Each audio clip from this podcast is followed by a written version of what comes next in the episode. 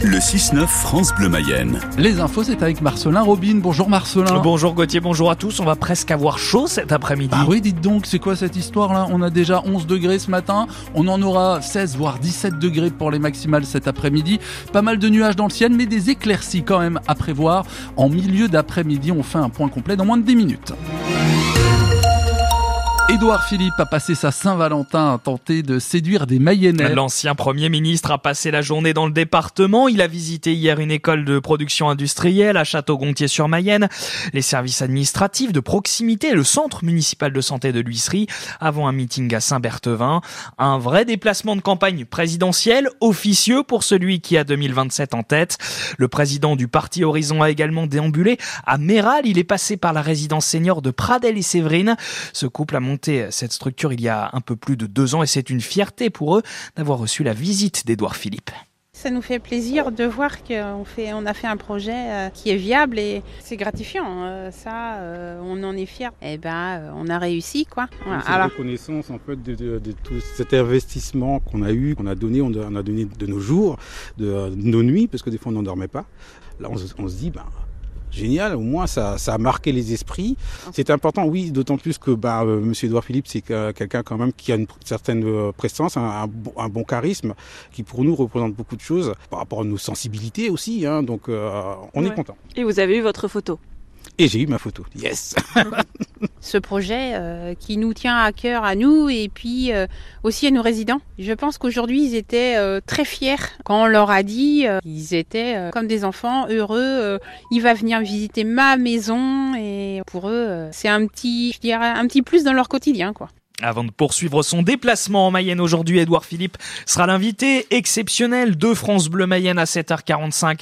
Interview que vous pourrez suivre sur francebleu.fr et l'appli ici. Vidéo à retrouver également sur nos réseaux sociaux grâce aux images de France 3. Un président à l'écoute mais qui ne calme pas la colère des agriculteurs. Voilà la position de la coordination rurale et de la Confédération paysanne après avoir été reçu par Emmanuel Macron hier soir à l'Elysée.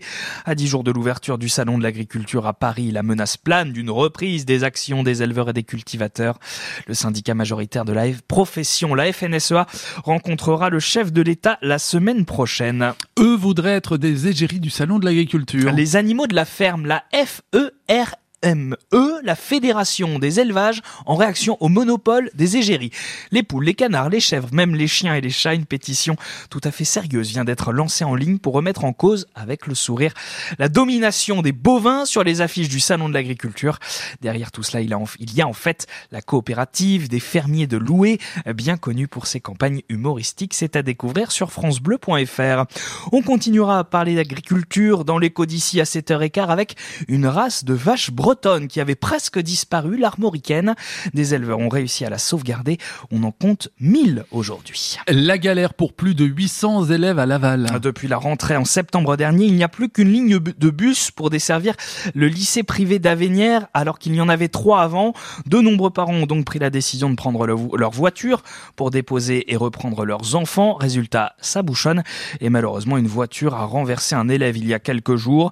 Patrick Gallou est le directeur du, lycée Il dénonce des horaires inadaptés avec des bus qui arrivent beaucoup trop tôt ou trop tard. De nouveaux accidents sont à craindre si rien ne bouge.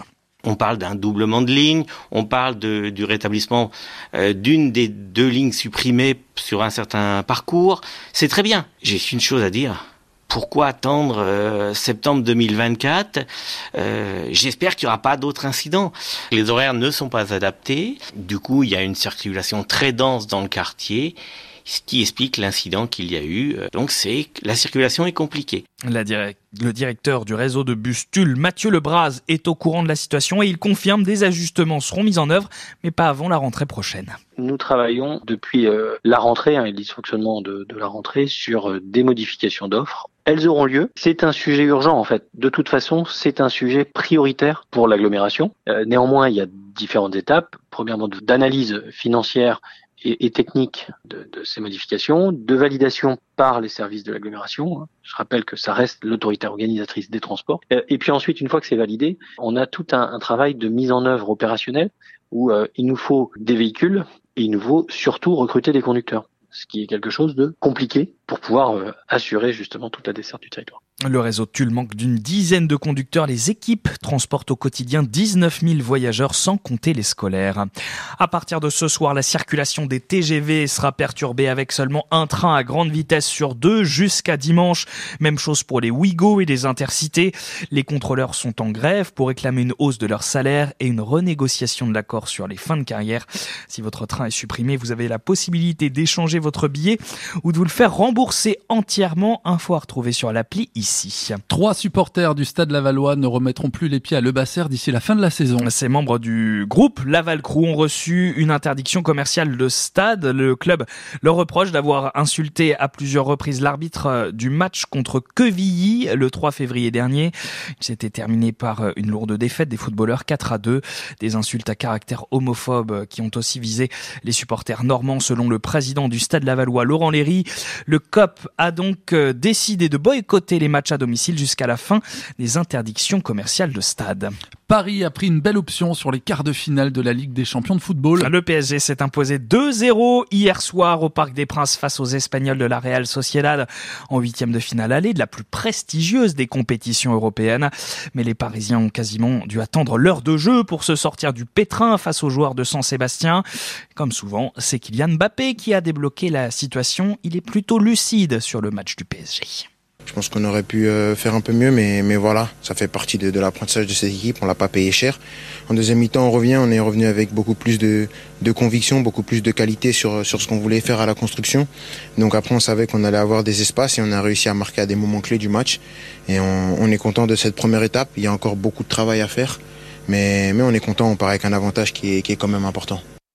Kylian Mbappé au micro de Canal+. Rendez-vous le 5 mars au Pays Basque pour le match retour ce soir, 16e de finale aller de la Ligue Europa avec quatre clubs français en lice à 18h45. Marseille affronte les Ukrainiens du Shakhtar Donetsk en Allemagne.